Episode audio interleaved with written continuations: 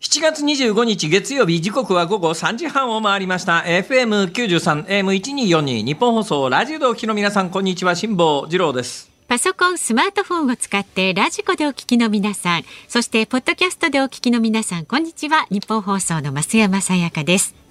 辛坊治郎ズームそこまで言うか。この番組は月曜日から木曜日まで辛坊さんが無邪気な視点で今一番気になる話題を忖度なく語るニュース解説番組です。いや新型コロナのオミクロンの BA.5 ってやつですけれども、はい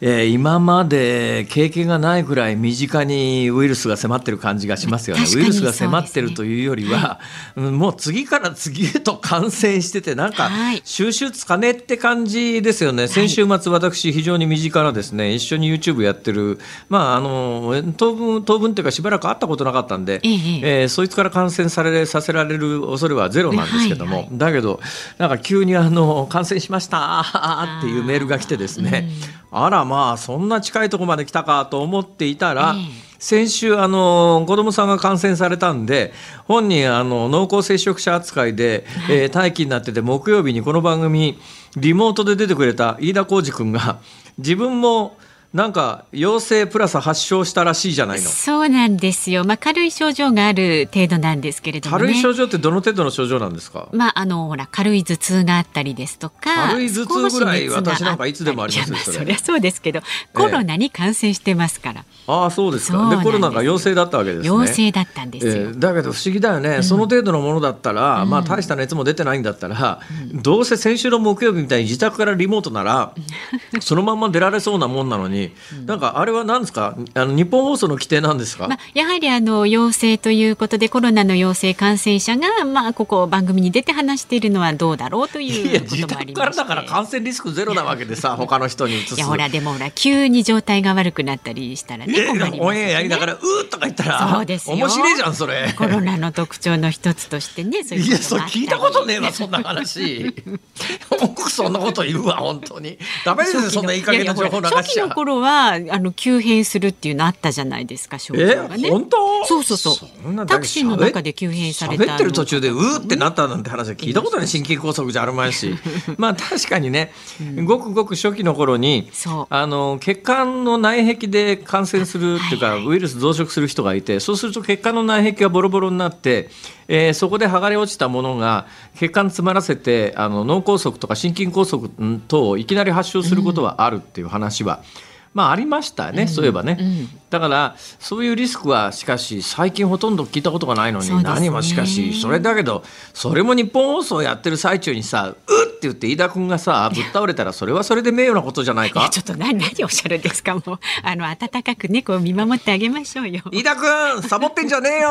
いやいやお大事にしてください。あそうですか。お大事、うん、そうですね。それが正しい日本語のあり方ですね。えー、飯田さんあの本当に無理されずにゆっくり自宅で、あのしっかり直していただいてまた元気にあの復帰すればいいですから。なんか言葉が浮いてますけどね。ねなんかふわふわ浮いてるそれが正しい日本語というやつでしょ。社会人としての正しい日本語の書き方だよね。えー、これはいつまでもサボってんじゃねえよ。早く出てきて喋れこらみたいなそういうこと言ってはいかんということですね。一応ね大人ですから。はい、いやでもね本当に先週末から私ですね自宅でですね、いろんなことをやってるんですがうわ改めて先週末はあの先週末だから先々週末になるのか。だからちょうど1週間ちょっと前ですね、えー、私あの先週の月曜日はベトナムから朝帰ってきてそのまんまスタジオに直行するというですね大変なあのハードスケジュールだったわけでございますけれども。うんうん。えー、ベトナムはあの行くのに何の検査も制約もなかったもんですからもうパスポート一つ持って行って、えー、でまあ、ベトナムで日本に入国するときに飛行機に乗るときにあの72時間以内の、えー、PCR 検査の陰性証明を出さなきゃいけないっていうんで、まあ、ベトナムはすっと入れたんですがベトナムから出国するに際してはあの現地で PCR 検査を受けるという手間をかけて、まあ、それでも帰ってきて、えー、先週月曜日なんとかオンエアに間に合ったんですが。うんまあ、この番組で何回も申し上げているようにうち8月にハワイに行くという計画を立ててですね、はいはい、でいろいろ調べたらアメリカはまだちょっと面倒くさいんですよ。えー基本的に陰性証明かあるいはワクチン接種証明ってやつを持っていかなきゃいけないんですが、はいはい、この日本のワクチン接種証明に関しては大問題が発生してましたね私にとって。はいもう1か月ぐらい前に、えーいわゆるマイナンバーカードというのをネット上で申請したんですが、ええおっしゃってましたねうんともすんとも言ってこないんですよまだですか？うんだから今いまだに両説あってあいや受付が殺到してて、えー交付に手間がかかってる説が1、うんうん2位は私が最後まで申請を完了していなかった説というのがあって どうやら日に日にあの 2番目の可能性が そうそう。2番目の可能性が強くてですね私があの去年のオリンピックのあの、ね、チケットと同様ですね、はいはい。最終的なクリックをしていなかったので申し込んだことになっていないのじゃないか説があってそ。れはね、まあ、いずれにせよ私の手元にマイナンバーカードが来ていないわけですね。はいで、えーじゃあどうするかというとマイナンバーがない場合アメリカ行くのにワクチン接種証明っていうのは英文の海外旅行用のワクチン接種証明というのを用意しなきゃいけないんですよ。ではいはい国内の、えー今もうすでに始まってて、まあ、全国的なやつは、まあ、GoTo の最新版のやつはなくなってなくなってというか今延期になってるというか保留になってますけれども地方ではすでに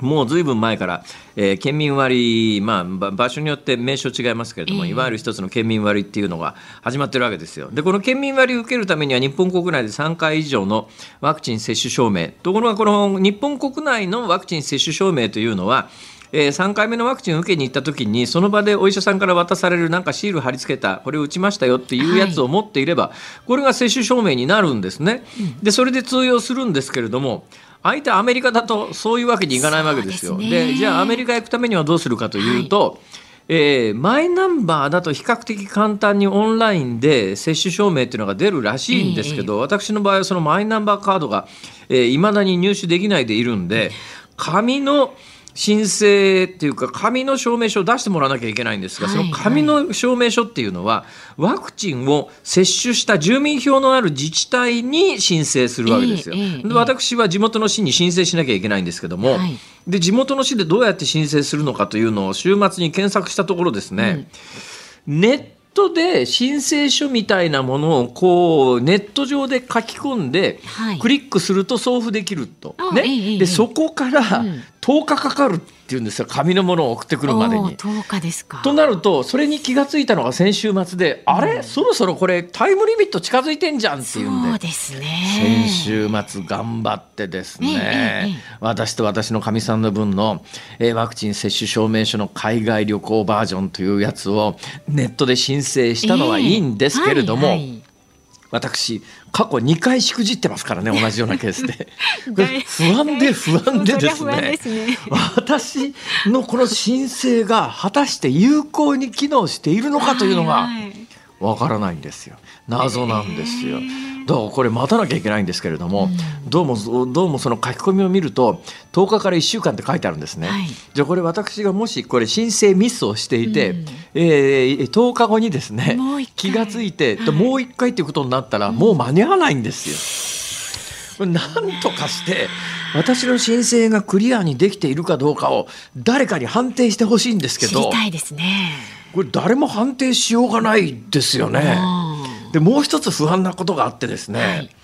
あのアメリカっていう国は面倒くさい国で、今日本のパスポートを持っていると世界192カ国はあのビザなしで入国ができるんです、ええ。基本的に海外旅行に行くにはまあ昔は必ず出国のためにパスポートというのがいて相手の国に入国するためにはその国のビザっていうものが必要で、はい。基本このパスポートとビザの組み合わせで世界各地に旅行していくわけですが日本は相互ビザ免除条約って言って、まあ、お互いにに基本的にはお互いになんだけれども、ええまあ、一方的に日本だったらまあ信用しましょう入れてあげますよっていう国が多くてですね今全世界の192カ国は日本のパスポートさえ持っていれば受け入れ国のビザなしで入れるんですよ。でアメリカもだから先週末に行ったベトナムなんかまさにそうで、パスポート一つ持っていくだけでビザな取らなくてもうんスッと入国させてもらえるわけですよ。だから入国カウンターのところに今便利になりましたね。昔はそういう国でも出入国カードっていうのは必ず書かされたりするんですが今もうそれがもうほとんどなくなってんですよ。えー、だから今回ベトナム行った時なんかは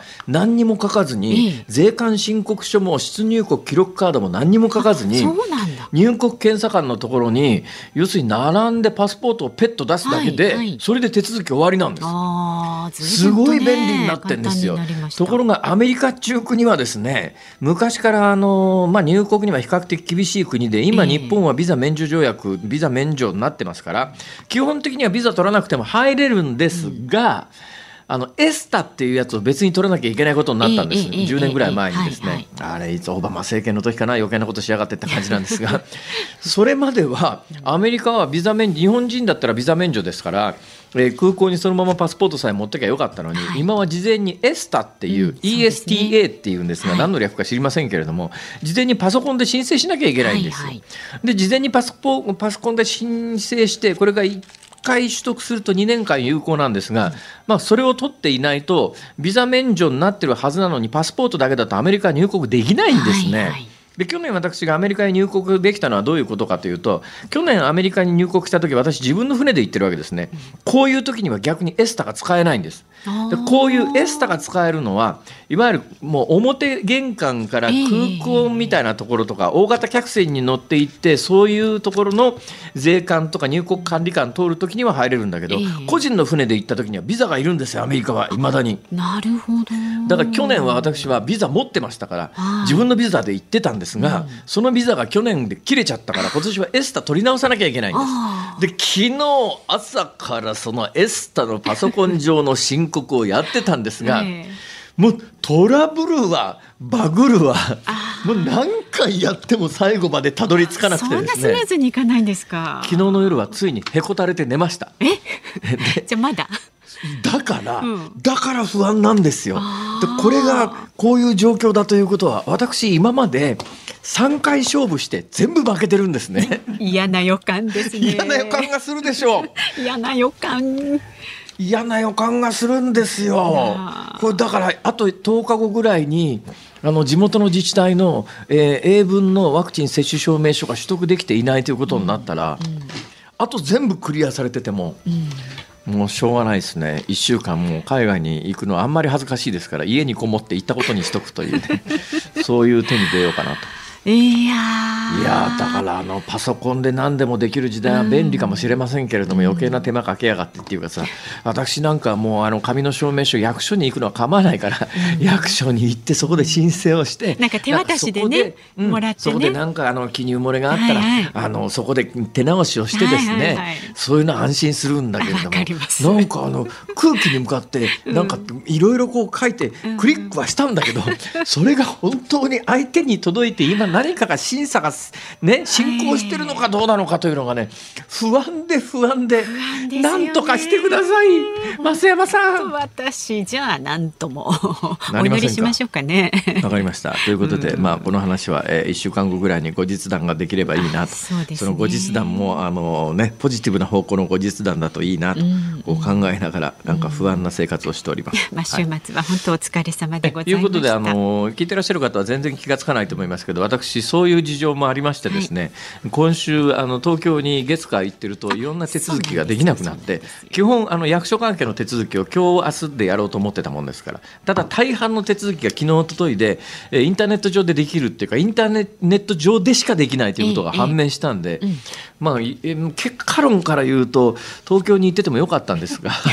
もう一応そう決めちゃったもんだからもうあのついでに大阪からやらせていただこうということでね今日は今えー大阪梅田の関西支社からやっておりますがはいもともとの予報はね今週天気悪かったんですよ。あところがね予報が毎日変わるんですよ。はいはいはい。ずーっと晴れ。あ、何なんでですすかね東京もねすごいいい天気ですよ。ああどういうことなんですかね？だからこれこれだとまあ本当にあの、えー太平洋高気圧が張り出して梅雨明けっていう感じがするんですが、うんどうやらでも週末ぐらいにまた天気悪くなるんじゃないそうですね。でのという水曜日にね東京なんかだと傘マーク、大阪もあ大阪明日明後日雨マークついてますねでもえね。そうですか？はいはい。うんだだけどねそれが当たんないんですよ最近。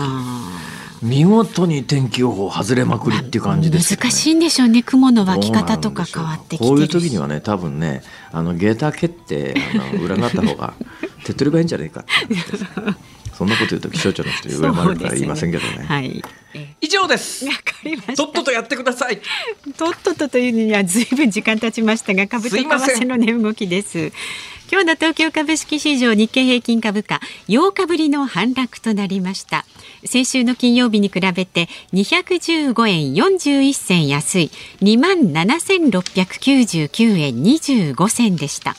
アメリカとヨーロッパの景気悪化への懸念から前週末のアメリカ株式相場が下落してこの流れを受けて東京市場でも売りが出ました。また為替相場は現在1ドル136円30銭付近で取引されていますさあ、ズームそこまで言うか。この後はお知らせを挟んで、ズームフラッシュ。週末から今日にかけてのニュースをチェックしていきます。辛坊さんが独自の視点でニュースを解説するズームオン。4時台は、今月10日の参議院選挙で惜しくも落選してしまいました乙武洋匡さんが登場いたします。無所属での出馬で感じた政党の壁ですとか今後の野望についてお話を伺っていきます。5時台は昨日山際経済再生担当大臣が新型コロナの一般疾病化に前向きな姿勢を示したというニュースにズームします。今日もラジオの前のあなたからのメッセージお待ちしております。メールは z o o m zoom アットマーク一二四二ドットコム。ツイッターはハッシュタグ漢字で辛坊治郎、カタカナでズーム、ハッシュタグ辛坊治郎ズームでつぶやいてください。さあ辛坊さん、今日のズームミュージックリクエストお題どうしましょう？パソコン上の役所の申請に失敗した時に聞きたい曲。パソコン上の役所の、えー、申請に失敗した時に聞きたい曲、えー、理由も添えてズームアットマーク 1242.com まで曲を送ってください。お待ちしております。さあこの後はズームフラッシュです。ニッポン放送ズームそこまで言うか。このコーナーでは辛坊さんが独自の視点でニュースを解説します。まずは週末から今日にかけてのニュースを紹介するズームフラッシュです。安倍元総理大臣が銃撃され死亡した事件で奈良地検が山上徹也容疑者の鑑定留置を奈良地裁に請求し22日付で認められたことが分かりました今後の公判では刑事責任能力が焦点となることが予想されその有無や程度について調べます一方山上容疑者が火薬を乾かす場所を集合住宅からガレージに移した理由について賃料が高くついたためと供述していることが25日に分かりました。奈良県警は集合住宅を借り始めた去年3月頃から武器の製造を始め製造を続ける中で経済的に困窮したとみています。ウクライナ軍が23日黒海に面したオデッサの港がロシア軍のミサイル攻撃を受けたと発表しました。ロシアの黒海封鎖でウクライナ産穀物の輸出が滞る中前日には再開へ向けた合意があったばかりでした。ロシアがウクライナに侵攻してから24日で5ヶ月となりました。ロシア側は東部ドンバス地方に加え南部でも支配の強化を目指すと警告しています。WHO 世界保健機関が23日欧米を中心に感染拡大が続いているサル痘について国際的に懸念される公衆衛生上の緊急事態に相当すると宣言しました。山口県山口市の小郡地域で猿に人が襲われる被害が相次いでいます。23日から24日にかけて8人が足や手を噛まれるなどして負傷したほか今月8日以降の近隣での被害者は合わせて38人に上っています。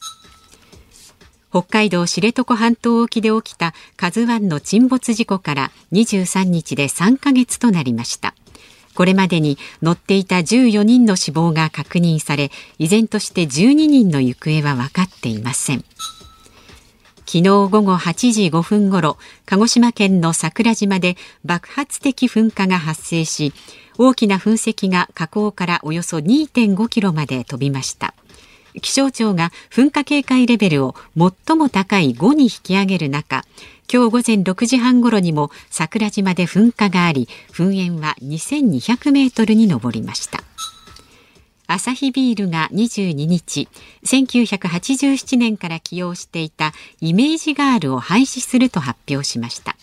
キリンビール、サントリー、札幌ビールはすでにやめており、ビール大手4社のキャンペーンガールは姿を消すことになりました。そうですか、うん、ビールのイメージガール。ね、ああ。ビールのイメージがある出身のね有名女優さんとか結構いらっしゃいますけどね、はいはいはい、そういう時代なんですね。変わりましたね。はい。さて、えー、私が不可解だなと思ってるのがですね、はい、山口で猿に噛まれて38人被害者。そうそうそうそうそう。えー、大体猿って日本猿あの関西に住んでるとですね、はい、あの大阪の北の方にあの箕面っていう山がありましてね、うん、昔はこの箕面の山のところの滝があって滝の上のところにいっぱい猿がいたんですよ。うん、ところがあの餌付けをもうやめようという話になって猿に餌付けすると猿が人に慣れすぎるといろいろ良くないことが起きるんで、うん、餌付けやめようっていうことになって最近まああんまり猿出なくなったんですが謎なのは猿って普通に人噛まないですよ。ね、だけどこれ38人でしょ、うん、最大の疑問はですねこの報道からわからない最大の疑問は、うん、まあ、被害に遭ってる人が38人は分かるんですけど個体つまり噛んでる個体が1匹なのか複数いるのかって話なんですよ。あね、だから1匹の猿に38人が噛まれてるのか、何匹もの猿に噛まれた累計が38人なのかがこのニュースだとわからないんですが、でいろいろこれ調べたんですけど地元の目撃情報も両説あってですね。いやあの噛まれた人の目撃証言によっていや違う猿が何匹かいるんじゃないのって話なんだけど、そうなると余計不可解なんですよ。普通猿ってよっぽどのことがない限り何のメリットもないですから人間噛んだりしないわけですよ。でどうも猿に猿があの、えー、人の住んでるところに降りてきてっていうなんか悪さするっていう例で言うと過去はね食べるものがなくなって、人里に降りてきて人里に降りてきて人間と接触する機会が増えたんで、まあ、中には人噛むやつも出てくるよねっていうのが過去の例としてあるんだけども、今回の一連の話をこう総合するとどうも猿が餌がなくなってって話ではなさそうなんですよ。じゃあ何のために人間噛んでるんだっていうと謎なんですね。一番私はその可能性は今のところゼロ限りなくゼロに近いと思いますが、はい、えー、一番恐ろしいシナリオで言うとですね、うん、突然犬にせよ猿にせよ人噛むようになるのは狂犬病っていう病気があるんですけども、はい、日本ではもうこれ何十年も国内で狂犬病発症してないんです、うん、発生してないんですね、はい、ただまあ今から10年20年ぐらい前に台湾でですね台湾も日本と同じように狂犬病は絶滅状態になってるはずなんだけど、えー野生生物が狂犬病ウイルス持ってたというのがあの10年15年ぐらい前に確認されて結構あのニュースになったことがあるんで。まあ、あのそういう可能性は極めてゼロに近いけれどもただこんだけ次々噛まれてるということで一匹の特別な性格の悪い核か猿が噛んでるんじゃなくて複数の猿がそういう行動に入ったということになるとちょっとこれちょっと尋常ならざる警戒体制にも敷かなきゃいけないんじゃないのと。あの一瞬あのこのニュースはうわ人が猿が人噛んで大変ねなんだけども、ちょっとあの、まあ、周辺事情も含めて調べた方がいいかなっていう感じが私の印象で言うとしますね。はい。えー、その一つ前がサル痘のニュースで本来はサル痘のニュースを中心にやるためのイントロダクションのはずのニュースで全部喋っちゃいまして時間がなくてオープニングで喋りすぎるからよくないんですねこれね。どなたがですか？もう。明日以降心から反省して反省はい。ズームフラッシュでした。猿ポーズしてるんだけど、わかんないね、ラジオじゃ。見た見た。7月25日月曜日時刻は午後4時を回りました。日本放送から辛坊治郎と。増山さやかでお送りしています。今日は辛坊さん大阪梅田の日本放送関西支社からお送りしています。どうもいい天気です。元気ですね。黄色い T シャツでね今日ねあありがとうございます。はい、はいえー、これはハワイで買った T シャツなんですけども、多分15年ぐらいかな。本当物持ちですよね。いや15年なんか私の持ってる T シャツの中ではかなり新しい分野だとします、えー、はい、大丈夫です。だいたい30年ぐらいものは平気でありますね。T シャツが？いやワインだって25年ものとなると結構あのいいもんですから。まあ、そうですけど、ええ、最近ねあのごめんなさいね話全然違いますけど、えええー古いワインっていうのがあるわけですよ。はい。ところがワインもね25年ぐらい超えてくるとねうん。コルクが傷んでるので普通のあのぐるぐる巻いてるあの渦巻き型のねじねじ回しじゃねえや栓抜きっていうのがあるじゃないですか、はいはいはい。あれで開けようとするとですねコルクが途中で崩れちゃうんです。ボロボロになっちゃうこれワインのね栓抜きで途中でコルクが崩れちゃうとあと大変なんですよ収集つかなくなっちゃうんですね。ちゃんとした保存方法で25年置いてるんですか？ちゃんとした保存方法であったりちゃんとしない保存方法であったりとか それで最近いろいろこう検索をしたらですね、イタリア製の、うん。えーワインが崩れない栓抜きっていうのがえーあるということに気がついてですね、まあ、簡単に言うとあのコルクの両側から挟むような形になるんですよ、はいはい。薄い金属片みたいなやつで両側から挟んで、ででぐりぐり回しながら引き抜くと、うんうん相当古い傷んだコルクでも抜けるっていうのを見つけたんですよネットで。お値段が、ん。まあ送料込み500円ぐらいだったんですけどね。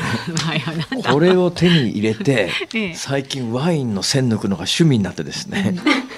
ところががそんなに古いワインってないんですよ。はいはいはい。そんだけ古くなるといわゆる高級ワインのヴィンテージじゃなくても、うそこそこいい値段だったりするのとうん流通してなかったりするんですね、い。いワイン以外は。うんうんで必然的にそういう古いワインの値段ってものすごく高かったり、うん、するわけです。えええこれ抜きたいんだけれど抜くものがなくてですね 今そのワインの栓抜きを持ってですね、ええ。なんか抜くものはねえかと。え抜くものねえかって 回ってるとところがなかなかね古い。いワインは高いから抜けないんですよね、うん。だから皆さんの家でもしね古いワインで栓抜いてほしいというのがあったら栓抜いてあげらあげられますから。栓抜いてあげた上にですね、ええ。中身も飲んであげますから。そういう方が万が一いらっしゃればね教え。ええてください。そういえば最近金塊を送ってくる人いなくなりましたねもういい加減このお遊びに飽きたんじゃないですか。そうですか、はいあのね辛坊さんマイナンバーカードについてのねご意見結構寄せられておりまして、ええ何でしょうか茅ヶ崎市の海斗さん、はいえー茅ヶ崎市在住ですが私も半年ぐらい経っても音沙汰なしでしたと。絶対それなんかね間違ってますよ、ね申請に役所に連絡したら何らかの理由で申請が却下されたとのこと。マイナンバーカードの申請却下されるんですか？で2回目を申請してしたらすぐに届きましたと。で原因がね写真の背景が無地でなかったからと思われます。いやだとするならばねあなたはこの理由で申請却下されましたって言ってくんないとそれ不親切すぎないか？教えてくれないとわかんないですよねそれ自分で半年来ないなと思って点検してみたらそういう理由だったってんですか？それってどうなんだろうな。って思ってしまいますよねここれれは本当にひどい話だな、ね確かにその可能性はあるな、私も自分でスマホで撮りましたからね。お。うん、その可能性はないとは言えないけどだったら一つそれ教えてほしいよね。あんた写真があの不適切で却下されましたって言ってくれりゃ再申請するのにそうですねまあさただ役所の方もそれもできないぐらいお忙しいんですかね追われちゃっあんだけ政府がマイナンバーマイナンバー普及を図って、あの手この手でポイントまで配ってたよ、名前もばらまいてんのに。それちょっと教えてくんないってひどい話だなと。ちょっとねそう思いますね、はい。それからねにゃおんさん。もしかして辛坊氏はデジタル音痴？ってあいのやそんなこともないんですけどね。ねえ最低限のことできますよね最低限のことで悪かったな。いや私もその人の最低限のことだよいやでもだけどその手の申請に3回連続して失敗してるということを見るそと向いてないのかもしれないね。う、うん、向き不向きはねいやあれ向き不向き絶対あると思うよ。思います、ええ同感ですよ昨日なんかなんで間違ったかねエスタの申請に関して言うと分かったんですよ。はいおあのねエスタの申請書の最初にまず基本的にエスタの申請で皆さんお気をつけいただきたいんですが、うん。今正規の窓口からエスタの申請は21ドルなんです、うんちょっと前まで14ドルだったんですが今値段が上がって21ドルが正規料金だと思いますが昨日あるサイトでちゃんとアメリカ政府のホームページに行ってアメリカ政府のホームページにあったあのアドレスをネットに打ち込んで検索をかけたにもかかわらず、はい。そこで出てきたサイトに最後までずーっと打ち込んでいって、ええ。最後の最後にクレジットカードで決済しようと思ったら7700円って出たんですよ、はい。それで気がついたんです。つまり代行サイト行っちゃってるんですよ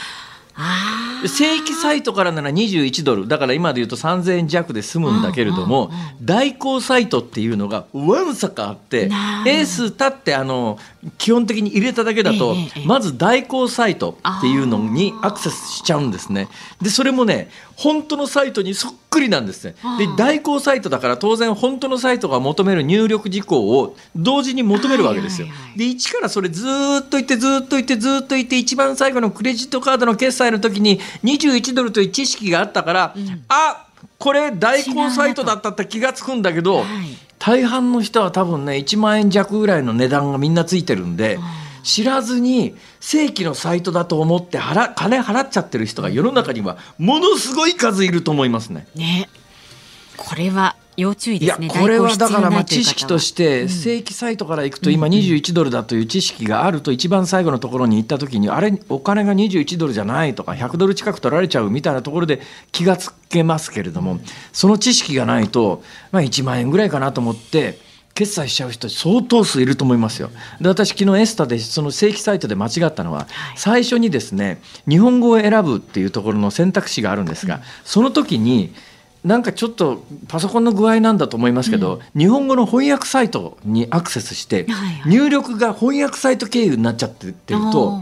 要するにそこでバグが発生するんですね。本当は英文で打ち込まなきゃいけないところが勝手に日本語に変換されて申請書が書かれちゃってるんで一番最後のところでもう変なことになっちゃうわけですもうややこしい。ややこしいんです。だからエスタの正式なアメリカ政府のサイトに行ってまず日本語をそのサイト上の日本語を選択しないと、ソフト上の日本語選択しちゃうとバグっちゃうんです。というのに気が付くのに半日かかったんです。なんでバグるのかしらと思ったら翻訳ソフト勝手に立ち上げてそこでそれ上で入力入力してたから。だから入力が、まあ、要するに英文じゃなくて日本文になってたっていう。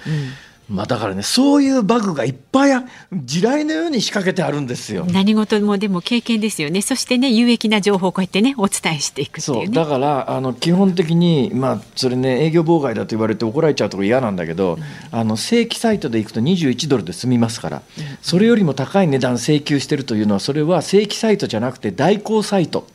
申請代行サイトにアクセスしちゃってる、ただ普通に S 立ってネット上で検索するだけだと代行サイトがものすごい数あっていろんな種類あるんですけどうっかりするとそっち行っちゃうっていう知識は持っておいてもいいかもしれないですね。アメリカ行かれる方は。置いてください。はい、さあご意見まだまだお待ちしております。ズームアットマーク一二四二ドットコム。ツイッターはハッシュタグ辛坊治郎ズームでつぶやいてください。この後は乙武弘忠さんご登場です。日本放送がお送りしています辛坊治郎ズームそこまで言うか。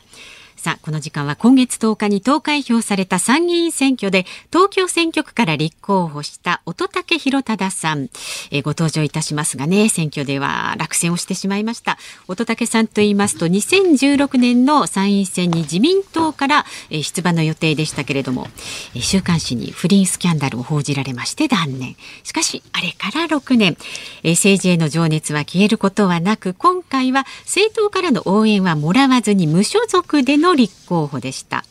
落選後はツイッターに秘宝46歳無職になりましたと、えー、冗談半分でつぶやいておられましたけれども選挙戦で乙武さんはどんなことを感じたんでしょうか。この時間はリモートで乙武弘忠さんとつながっています。乙武さん辛抱です。どうぞよろしくお願いします。こんにちは乙武です。よろしくお願いします。今日は今日はご自宅ですか？はい、自宅におります。あ、すいません。あの本当はお目にかかりたかったんですが、私自身も今関西からのリモートで、なるほど。東京のスタジオにお出ましいただいてもお目にかかれなかったんで、まあまあ、はい、そんなことで、えー、あのお互いリモートということで今日はお話をさせていただきますが、はい、あのお忙しい中すいませんありがとうございます。とんでもないですね楽しみにしておりました。今日はあれですよねワインの話をたっぷりできるんですよね。ワインですか？ワインお好きですか？そうなんです。だから今ずっとお聞きしてて、ワインの話で盛り上がった方が楽しそうだなと思っちゃいました。いやでも 乙武さんいや私ね乙武さんってやっぱりね、はい、あの衝撃的だったのはあの五体不満足ですよ。はい、あのベストセラー。はい、ありがとうございます。すごいあのヒットになりましたよね。そうですね。あのやっぱね表紙見た時のインパクトは私は忘れないですね。ありがとうございます。いやだから22歳だった大学生が46のおおじさんになりました。ああ、あの時22歳ですか？そうです。大学3年生でした。いや、だからね、もうちょっと今更そんな話をしてもっていう、多分、まあ聞いてらっしゃる方もそうだし、ご本人もそうかもしれないですけど、私はやっぱりね、あの、まさに五体不満足で、はい。えーごめんなさい、ちょっと私ね、実はよく分かってないところがあってですね、はい。えー生まれた時から両手両足がないですよはね。い。そうです。両手両足がだけがない状況なんですかね。そうです。あの、な内臓というか、あの、健康面は至って健康です。あなるほど。えーはいあのうーんでまあ、両手はまあ半袖を着てらっしゃるときに、あのはいえっといやひ肘の上ぐらいまでがあるということは見えてるわけですけども、はい。はい。え足も同じぐらいなんですかね？そうですね。えっ、と、やはり膝上ぐらいまでの短い太ももがある感じです。今、そのみ短い太ももがある感じで、歩くはい練習をされてるっていうのは、最近、私、どっかでみニュース見て見たんですけど、はい。あの、義足プロジェクトですね。あれは、あの、今年の5月までで一旦終了したんですけれども、ええあの、4年間ずっと取り組んでいて、最終的には117メートルまで歩けるようになりました。そすごいですよね、でもそれって義足つけて歩くっつったって、膝の関節のコントロールなんかどうなるわけですか？いや、おっしゃる通りで、なので今まで両膝ともない人はいくら義足をつけても歩けるようにはならないと言われていたんですけれども、ええあの、今回初めて義足エンジニアの方が人間の膝の代わりを果たすようなモーターを開発して、そのモーターを組み込んだロボット義足なら、両膝がない人間でも歩ける可能性が出てきたっていうことで、で、まあ私に白羽の矢が立って、えー実際どれぐらい歩けるようになるものなのかっていうプロジェクトに4年間取り組んでたんですね。そのね、まあ、義足の、私なんか考えて、義足の取り付けポイントのところに体重がかかるわけじゃないですか、はい。と相当痛いんじゃないのとか、素朴に思ったりするんですが。最初の頃だけ少し痛みはあったんですけれども、ええあの、やっぱりそこは技師総具士という国家資格があるんですけれども、ええ。その技師総具士の方が本当にやっぱり私のお足の形にフィットしたあーソケットというものを作ってくださって、ええで、まあ、少し歩いてみて痛いなんていうと、すぐにその不具合を調整してくださるおかげで、そういった痛みももうすぐに取り除かれて、ただ大変だったのは重さですね。あの、軽量化を図っていただいたとはいえ、お義足の重さが1本4.5キロ、合わせて9キロあったので、はいはいはい。私のこの短い太ももで、その重さ9キロをひたすら持ち上げ続けて歩き続けるっていうのは、やっぱかなりの負担だったので、もう4年間ずっと筋力トレーニングに取り組んでました。なるほどね、そういうことがあるんだ。い。どうなんですかね、今あの、相当、まあ、科学技術も進んできて、はい。あの脳神経の、うん。まあ、直接その神経からの運動運動運動の指令を取り出すような形で、はい。将来的に義手義足で、はい。あのまあ、普通の健常者並みの、うん。まあ、腕や足の能力を手にする時代って来るんですかね、そのあたりの多分最新情報って、はい。私らが持ってるよりも、乙武さんはるかに詳しいと思うんですけど、現状どうなってですか、えっ、と、腕の方がそういった時代は早く来やすいのかなと思うんですね。ええで、足の方は、これもう考え方によるんですけれども、はい、今回私たちのプロジェクトに対しても、何も二足歩行にこだわることなく、ええ。電動車椅子を進化させる、いわばパーソナルモビリティの進化という形で研究を進めた方が、結果的に便利なんじゃないかっていうご意見もあったんですよ。なるほど。で、まさにそれはその通りなんですけれども、今回そのこのプロジェクトがなぜ行われていたかというと、私なんかはさっきも辛坊さんおっしゃってくださったように、生まれつきこの体で、特にこう二足歩行に対する憧れっていうものはもともとなかったんですけれども、事故や病気で途中から足を失ったという方は、やっぱり自分の足で歩きたいっていう願望を持つ方がかなり多くいらっしゃるみたいなんですね。なので、そういった方に、まあ、もう一度歩く喜び、歩く希望というのを届けたいというのがこのプロジェクトだったんですけれども、ええやっぱりその、いくら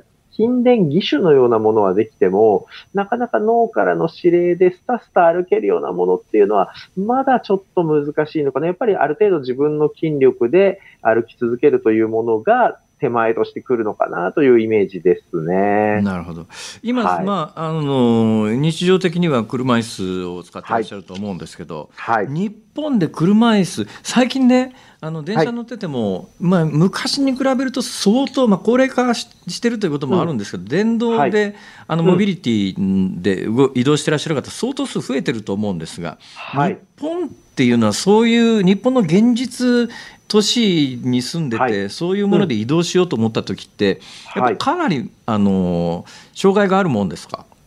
えっ、とですね、これは、んどこの観点から見るかによるんですけれども、ええ私もこれまで海外90カ国回ってきた中で感じるのは、はい。物理的なバリアフリーだけで言うと、ええ。東京は世界でもトップクラスだと思います。あ、そうですか。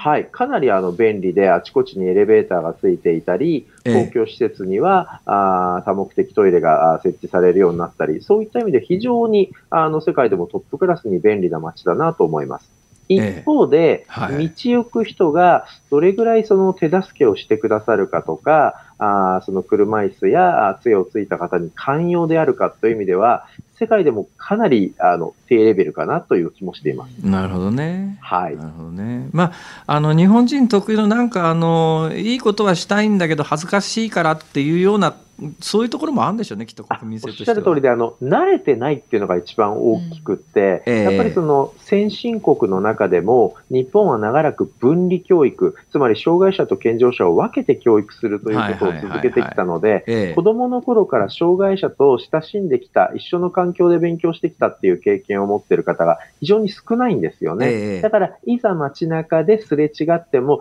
どどういうふうに接して差し上げたらいいんだろうっていうふうに、まあ戸惑ってしまった結果、失礼に当たるといけないから見て見ぬふりということで終わってしまう。これがやっぱり原因なのかないとや思いそのあまたりの感覚はものすごくわかりますね私もどっちかというとそっち側の人間ですからね。す。うん、うん。うんそんな私であの、はい全然これまた話違うんですけど私、はいあの乙武さんのあの車椅子姿を見てていつも思うことがあるんですけど、はい、はい。ずいぶん重そうな車椅子であ、こはい。れバッテリー切れちゃったらどうなんだろうとかって素朴に思ったりするんですけど はい。えっ、と、一応、スイッチの切り替えで、えー手動で、えー後ろからどなたかに押していただく仕様にはできるんですね。ただやっぱりそうは言っても、あの、一般的な手押し型の車椅子と比べれば重たくなってしまうので、もうとにかく充電は切らさないように。とはいえ、2、3日に一遍は、あの、1回フル充電すれば持つので、えええー家に帰って2、3日に一遍充電をしているという感じです。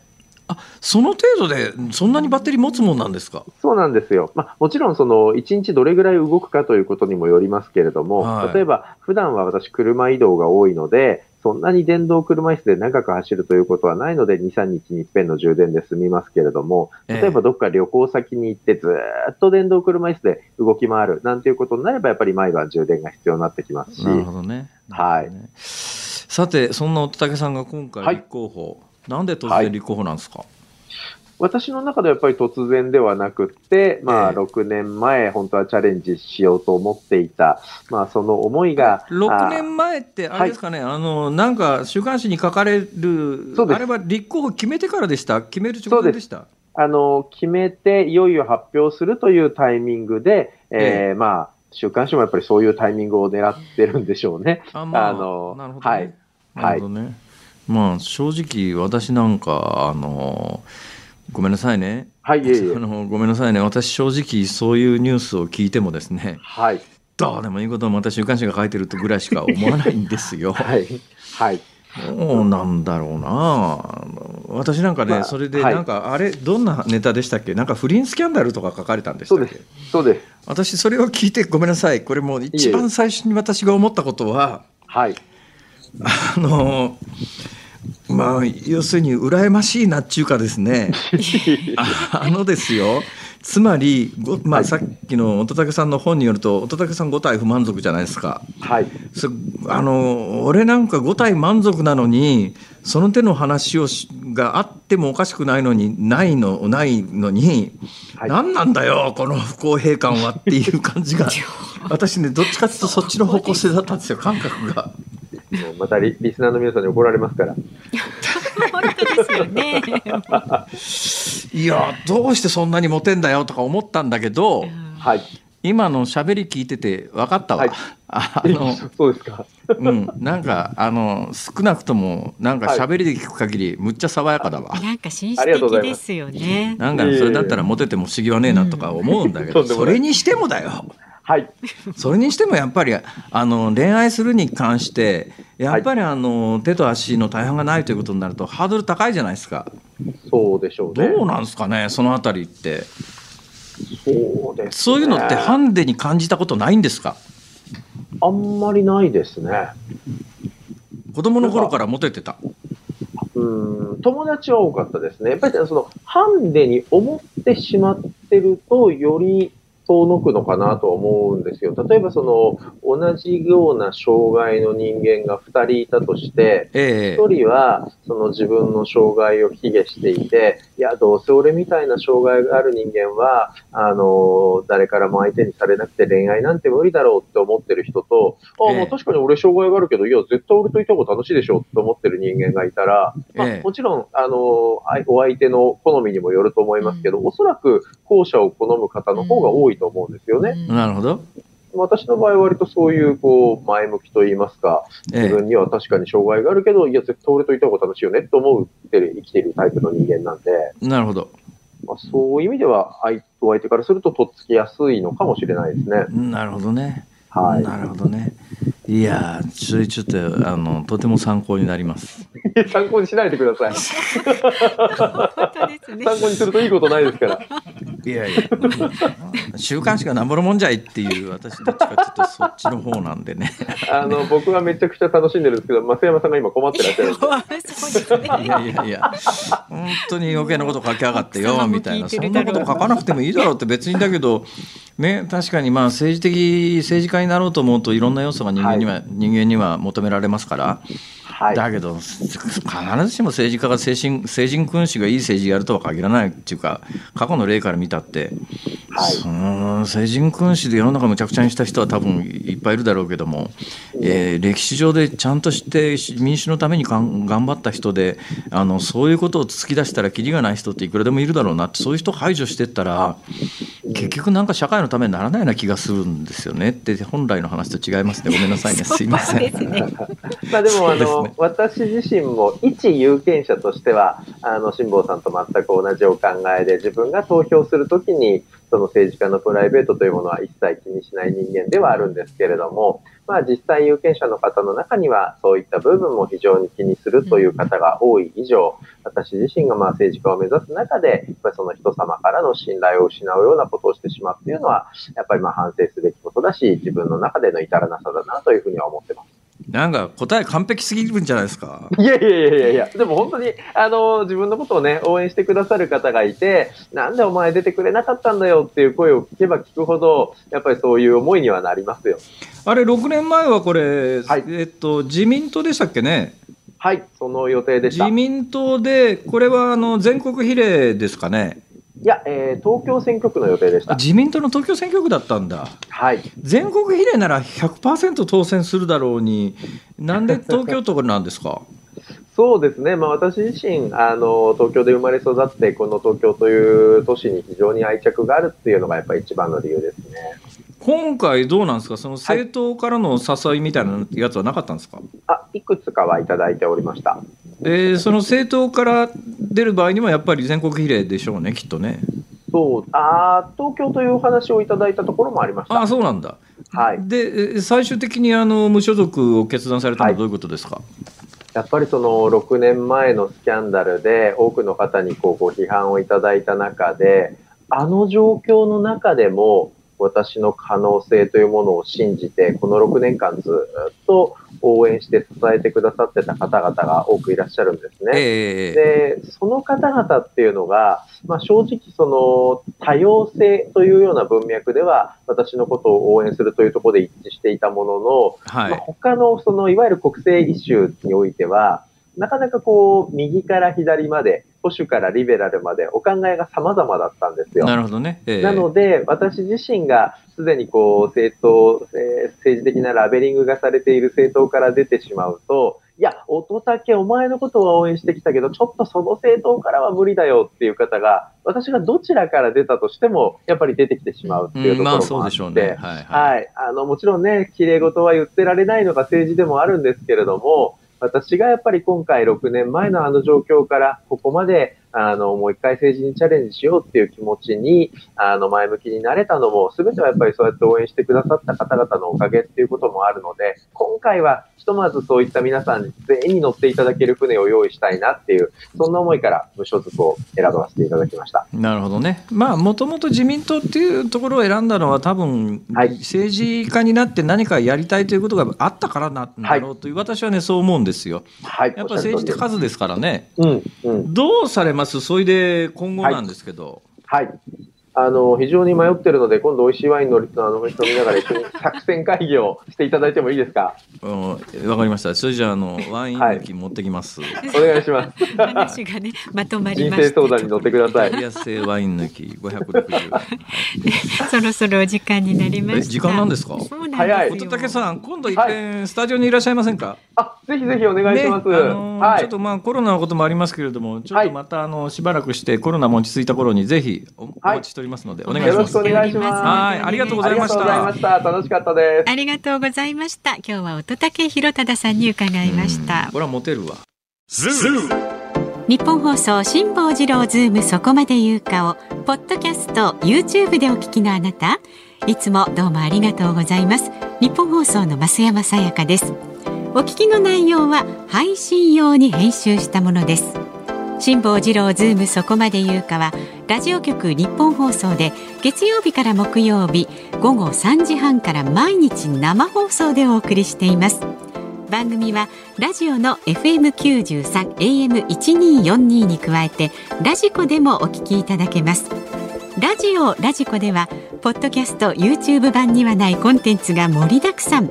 アトムさん吉田由紀ちゃんの中継企画さらに辛坊さんが「夕刊富士」の気になる記事を解説するコーナーそして辛坊さんが聞きたい曲をお送りする「ズームオンミュージックリクエストなどラジオラジコでしか聞けないあんなことやこんなことがいっぱいです。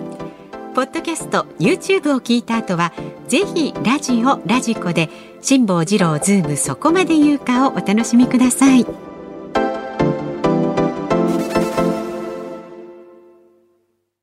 7月25日月曜日時刻は午後5時を回りました。こんにちは辛坊治郎です。こんにちは日本放送の増山さやかです。さあこの時間はズームオンミュージックリクエストに寄せられたメールご紹介いたします。ありがとうございます。今日はパソコン上のえ役所の申請に失敗した時に聞きたい曲、まあ辛坊さんはね失敗してるかどうかまだよくわからないですけどもね。失敗してると分かりゃ次の手立てを考えるのに、ね失敗してるかすら分からないという。もどかしい状況に置かれてます。はい。はい、まずは鎌倉市の三一さんはですね郷ひろみさんの僕がどんなに君を好きか君は知らないはこれはねパソコンやスマホでの申請って本当嫌ですね。この曲のサビの部分。もう嫌だよ。僕は疲れて君も疲れて自分のこと嫌になってく。こんな気持ちでしたね。あ、おっしゃる通り。うん。うん。もうぴったりの歌詞ですけど。ねえええよく選んでくださいましたよありがとうございます。で江東区の新部さんはですね氷川きよしさん箱根八里の半次郎これはわかりますか？わかんない。パソコンで申請だなんてやだねたらんやだねってお手上げですね いや、そうですね。あるんですね。そういう歌結構うんね。そうそうですね、はいあとね秋田市のしみそばかすたるみさん。どんなラジオネームですか、それ？女性の方ね。え佐野元春さんでサムデーをリクエストします。ええ。こちらは歌詞にだからもう一度諦めないで信じる心いつまでもサムデイいいですね。前向きですね。前向き。前向きこれもなかなか素敵かと。あとはラジオネーム小次郎さん1994さんですね。柏市の方パソコン上の役所の申請に失敗した時に聞きたい曲はキャンディーズの罠ですあいつはしくじったっていうね あのミキちゃんのパートの部分ですよいいですか？今、松山さん、今の音程合ってました？あって合ってますよ。あ合ってました？いつはしくじった あオリンダーっていう。いやもうあの多分ね 増山さんファンの方は増山さんの歌声が聞けてとっても幸せだと思いますよ。ちょっと恥ずかしいですね。はい、ありがとうございます。からえ東京都の虹の松原さんはですね。はいパソコンで困ったらこの人を呼びましょう。えー、助けておばあちゃんということで、ポリシックスでコンピューターおばあちゃんお願いします。そんな曲あるんですか？これなんかみんなの歌みたいなのですよね。そうそうそう。あ、あこれはそのカバー。おらしいです。よくそんな曲を発掘してくださってありがとうなんでございますが、ねね、どんな曲かイメージ出てこないですね。ね あの多い曲というか集中した曲がなくみんなばらけてました。あ、そうでしょうね。うん、なかなかちょっと今日のね。えー、タイトルは難しかったと思いますが、はい、さあズームオンミュージックリクエスト決定させていただきます。はい、氷川きよし箱根八里の半次郎。わかりました。やだねったらですね。はい、はい、エンディングでお送りいたします。さあ、ご意見はこの後も引き続きズームアットマーク一二四二ドットコム、ツイッターはハッシュタグ辛坊治郎ズームでつぶやいてください。お待ちしております。日本放送がお送りしています辛坊治郎ズームそこまで言うか。今日最後に特集するニュースはこちらです。山際経済再生担当大臣が新型コロナの一般疾病化に前向きな姿勢。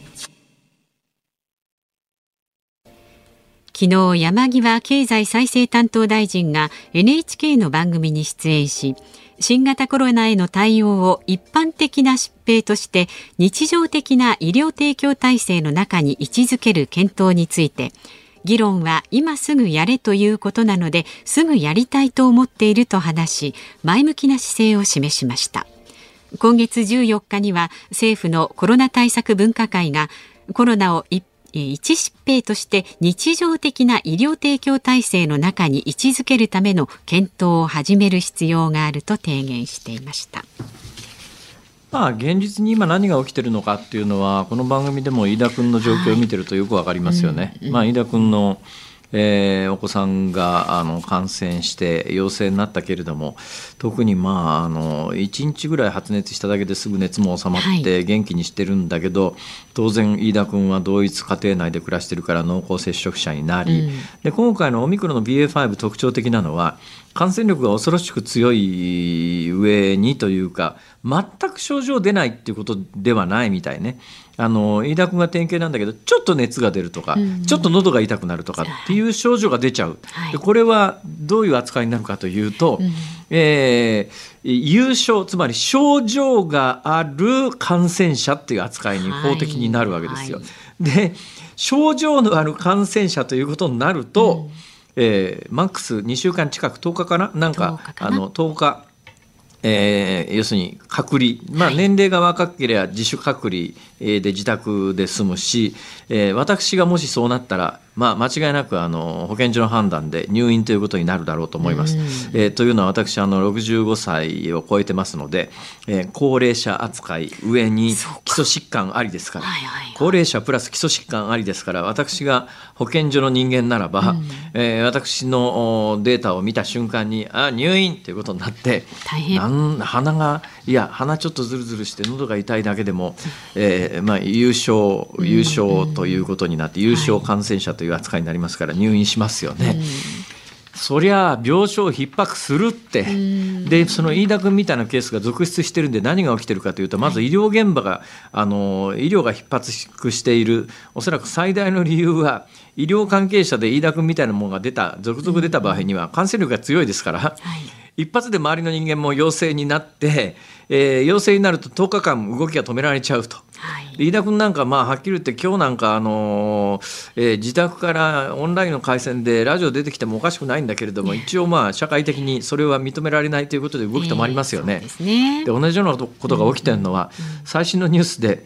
えー、JR 九州ですけれども今日運転士車掌ら38人がえー、感染者濃厚接触者になって38人。そう運転士車掌ら38人の動きが止められちゃったんで、うん、列車運行に必要な人員の確保が難しくなった、うん、えー、27日だからあさってからか。あさってから8月5日にかけて在来線の特急120本運休って大変なことですよね。120これ 120本運休なんだけど、それはまあ運転手さんや車掌さんが、えー、病気が重くて動きが止め、まあ、あの大変なことになってますって命のの方が大切だからそれは特急止めるぐらいはしょうがねえよなとか思うんだけど。現実問題として何が起きてるかというと、まあ、飯田君状態なわけで。ね、まあそれ飯田君に関して別に僕はサボってるというつもりはないけれども。サボってないですよ。え、サボってない？ないない。あ、そう。出てこいや本当に。いやまたそういうこと言う。ダメですよ。もう。というような状況の人たちが、えー、ここはまあ今あの運転手さん車掌さんらがそうなったんで、JR 九州は特急120本止めますと、で病院や医療関係者なんかもっと深刻ですよね。あの重症例えば脳卒中や我々って言ったら、まあ、脳卒中とか心筋梗塞とか脳梗塞のリスクの方が高いわけで、うん、でななった時にいや病院今あの看護師さんやお医者さんが濃厚接触者であの家で待機になってますから病棟閉鎖されてますみたいなことになったら命に関わるもんね。んだ現状新型コロナの、えー、オミクロン株の BA.5 に関してまあ、あの初期のまんま2類相当以上っていう感染症法上の2類相当以上っていうことになると。はいはい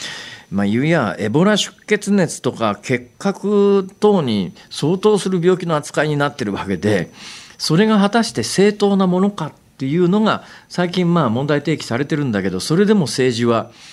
世論的に対世論的に、まあ、この世論っていうのが非常に問題なんだけれども非常にあの今日の感染者何万人みたいなあのマスコミが主導して作られた世論で、えー、ガチガチに世の中固まっちゃってるというふうに見てる政治はこの新型コロナに関して言うと緩和方向に舵を切った時に政治に対する支持率に対するダメージが大きいので。うん常識的にはもう逆に言うと現状の扱いしてることの弊害の方が大きいよねってみんなだいぶ分かってきてるのに舵切れなくなっちゃってると。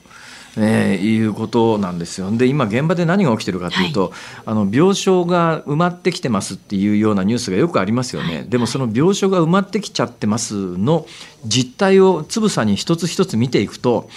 コロナが悪化して重症病床を埋めてるというケースは現場のお医者さんに聞くと本当に少ないみたいで、うん。何が起きてると他の病気で重症になってるのでコロナにも感染してるという人がコロナ用の重症病床に入ってるっていうケースが多いのに加えて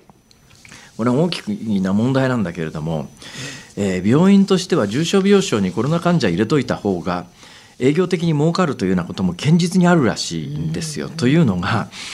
あのコロナって他の病気と違うのは医療費全額公費負担でただなんですよね。ええ、そうすると病院経営的に見た時にそのベッド開けとくよりはとにかく、まあ、病床を埋めといた方がで医療費の取りっぱぐれもなく、うん、経営上のメリットがあるというでなおかつあの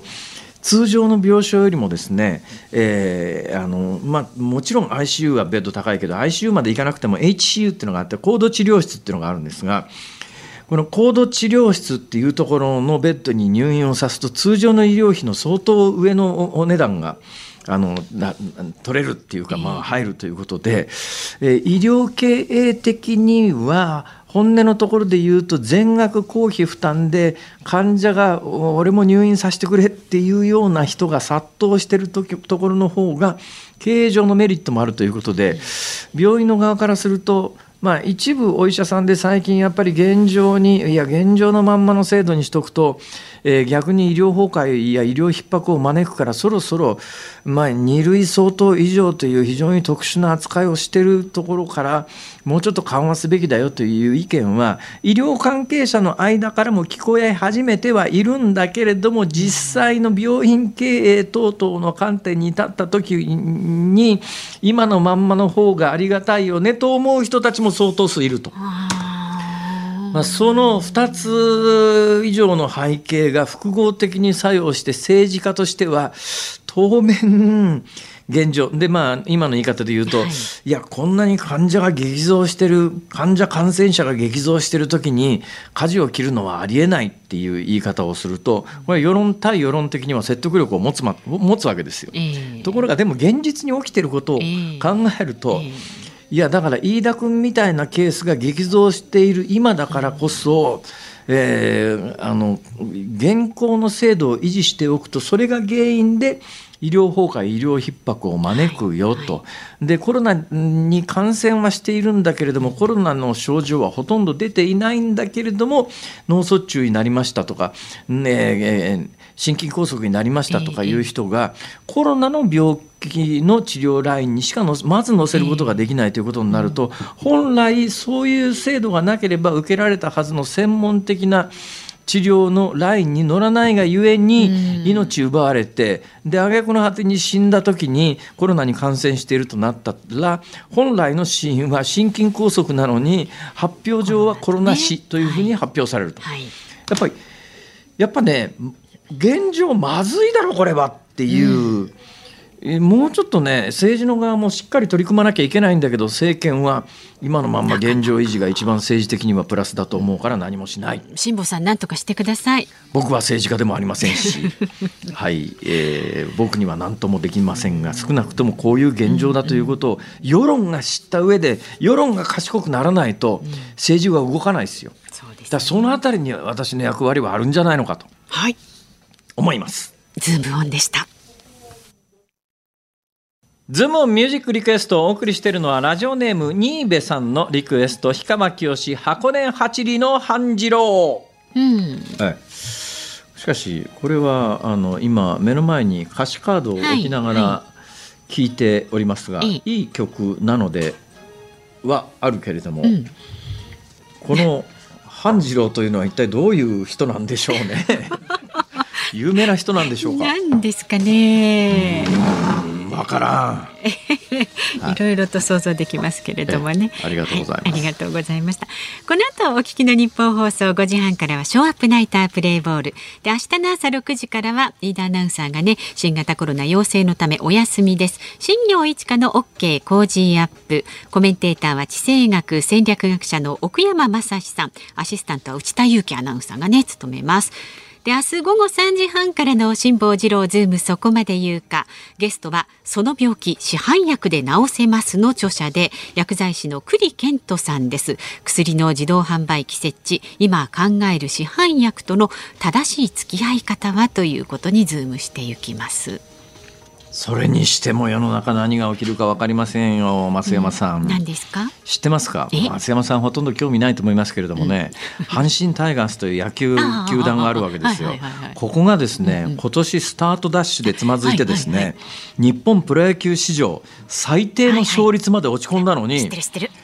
週明け今日の時点で、はいはいなんと阪神タイガースは勝率5割に戻ってんですよ。うん。で2位タイかなんかにつけてるでしょ、んうん。何が起きるか分かりませんよ。辛坊治郎ズームそこまで言うかここまでのお相手は辛坊治郎と。明日もあるよ今日の日本放送ラジオリビングはお店と同じ味を手軽に楽しめる大人気商品吉野家の牛丼の具をご紹介します吉野家の店舗ではね去年牛丼の値上がりがありあました。そうですね。ね。えそれから輸入牛の値上がりも未だにね継続中です。そんな中リビング頑張ったんですよなんと前回からお値段据え置きあそれすごいねでしょ？う。で今回もリビングだけの期間限定特別価格でご紹介できることになりました。まあただねこうは言っても近いうちにこのラジオリビングも値上げせざるを得ない状況になると思いますのでねこの機会にまとめ買いをお勧めいたします。で牛丼といえばね吉野家吉野家といえば牛丼とお考えの方多いと思います辛坊さんも大好きですよねはいまあ、あの程よく脂の乗った柔らかいお肉とそれに合う甘い玉ねぎと旨味が染み込んだタレっていうこの、ね、三拍子揃うの美味しいですよね。でいろいろな牛丼を食べてきたけれども無性に食べたくなるのはこの吉野家の牛丼という方も多いと思います。これがね完璧にあのお店の味を再現してるんですよ。そうなんですよ、ね、すごいねこれ。そうそうそう。だからご家庭で好きな時いつでもあの出来たての味を楽しむことができるんですよね。台所に立ちたくない夏場も簡単調理が嬉しいですし、レンジで温めてもしくは湯煎でもいいんですけれどもね。あとはご飯の上にかけるだけです。まあ今日ご飯作るの面倒だなとかね。今日はなんだか無性に牛丼食べたいわなんていう時ってあると思うんです。この牛丼の具ならお店に行かなくてもご自宅で出来たてのあの味をいつでもすぐにお楽しみいただけます。吉野家牛丼の具期間限定のリビング特別価格です。10食セットは税込み4970円。そしてまとめ買いがお得なのがこのラジオリビングです。20食セットは税込み7480円。そしてさらにお買い得な30食セットはなんと税込み9990円です、まあ、まとめて買えば1食あたりわずか300円台で召し上がっていただけるということですのでこれあっ倒的にお買い得ですし人気です。で一袋ずつねすごい薄い袋に入ってるんですよね。ですから冷凍庫の場所を取りません。スッと隙間に入っちゃいます。で賞味期間も冷凍でおよそ半年あります。まあ、このお値段今だけですのでまとめ買いをして冷凍庫の隙間にねスッスッとストックしておくことをお勧めいたします。関東一都6県は送料無料です。お申し込みはフリーダイヤルゼロ一二ゼロ一二四二の八六ゼロ一二ゼロ一二四二の八六番です。でなぜこのお店の味を再現した牛丼の具がここまで美味しいのかそれは素材に対するこだわりがあるからなんですね。牛肉には赤身と脂身が程よく混じり合ったものだけを厳選しています。でこれを低温熟成して旨味を引き出しているんですね。で玉ねぎには吉野家基準の糖度と食感に優れたものを使用しています。で繊維に対してこれ切り方平行に切ることで甘みや水分が失われにくく歯ごたえも楽しめるということなんですね。そして吉野家の味を作り出す長年継ぎ足し続けてきた秘伝のタレには大きな鍋でね大量の肉を煮込み続けることでしか出せないあの肉の旨味が染み込んでいるというふうになっているんです。まあ牛丼食べたいんだけどねお店にちょっと入りにくいのよねと思ってらっしゃる方ですとか、まあ、お店まで行くのは面倒だけれども吉野家のあの味をねお店で簡単に食べたいという方また夏休みにね入りましたんでお子さんだけでもねこれレンジで温めるだけで OK ですので安心ですよね改めてお値段です吉野家牛丼の具期間限定のリビング特別価格です。10食セットは税込み4970円。20食セットは税込み7480円。30食セットは税込み9990円です。これ20食セット30食セットが圧倒的にお買い得です。ぜひお勧めいたします。関東一都6県は送料無料です。お申し込みお問い合わせはフリーダイヤルゼロ一二ゼロ一二四二の八六ゼロ一二ゼロ一二四二の八六番です。ラジオリビングのホームページ公式 LINE アカウントからもご注文いただけます。ラジオリビングで検索してください。ぜひどうぞ。この商品は番組放送時にご紹介しているため、すでに販売取扱い終了となっている場合がございます。ご了承ください。インターネットでのお申し込みは、ラジオリビングで検索。お電話でのお申し込みは、月曜日から金曜日の朝5時40分から夜7時までになります。